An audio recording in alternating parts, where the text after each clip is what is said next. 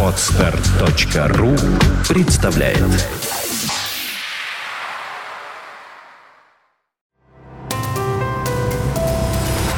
Здравствуйте, уважаемые слушатели! Редакция сайта бухгалтерия.ру подготовила для вас обзор самых обсуждаемых новостей недели с 25 июня по 1 июля. Принят федеральный закон о специальных налоговых режимах, который вводит с 1 января 2013 года патентную систему налогообложения. Перейти с ЕНВД на патент можно будет добровольно до 2018 года.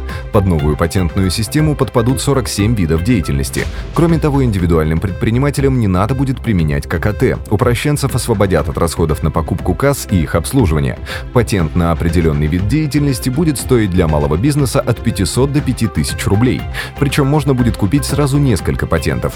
Декларации по данному режиму сдавать не придется. Что нового и полезного принесет новый закон, вы узнаете на сайте бухгалтерия.ру. Трудовой стаж, необходимый для выхода на пенсию, следует увеличить до 45 лет у мужчин и 40 лет для женщин. Такое предложение выдвинул Минтруд России. Новый проект пенсионной реформы уже направили в правительство. Напомним, что сейчас минимальный трудовой стаж для получения пенсии 5 лет. По расчетам Минтруда, для того, чтобы к 2020 году граждане получали пенсию, равную 40% от их среднего заработка, трудовой стаж должен составлять не менее 30 лет. При этом ведомство не собирается повышать пенсионный возраст. Bye. До 15 июля 2012 года нужно сдать форму 4 ФСС, так как в этом году этот день является выходным, следовательно, то срок сдачи расчета переносится до 16 июля. Напомним, что начиная с первого квартала этого года надо применять новую форму 4 ФСС.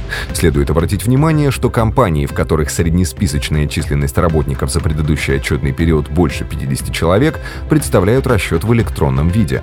Это касается и вновь созданных, в том числе при реорганизации организации организацией и численностью работников, превышающей этот предел. Если пособие выплачивается напрямую из Фонда социального страхования, то бухгалтер должен заполнить отчет по взносам по новым правилам.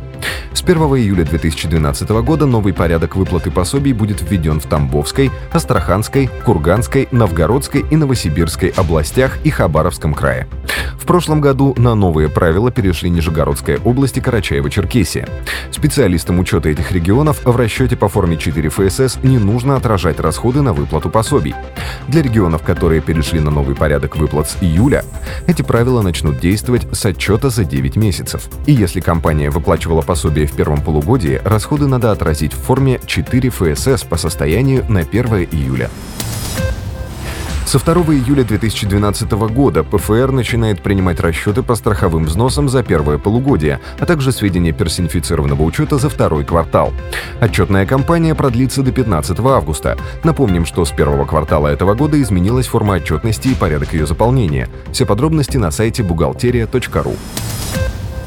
Минфин разработал приложение к бухгалтерскому отчету. Если проект будет утвержден и вступит в силу, то организации должны будут предоставлять, кроме прочих сведений, еще информацию об отраслевых, правовых и прочих внутренних и внешних рисках, которым подверглась организация в процессе своей хозяйственной деятельности.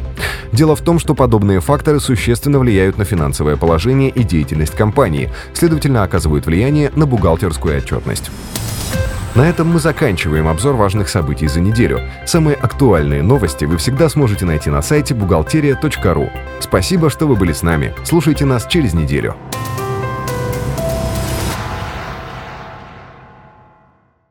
Скачать другие выпуски подкаста вы можете на podster.ru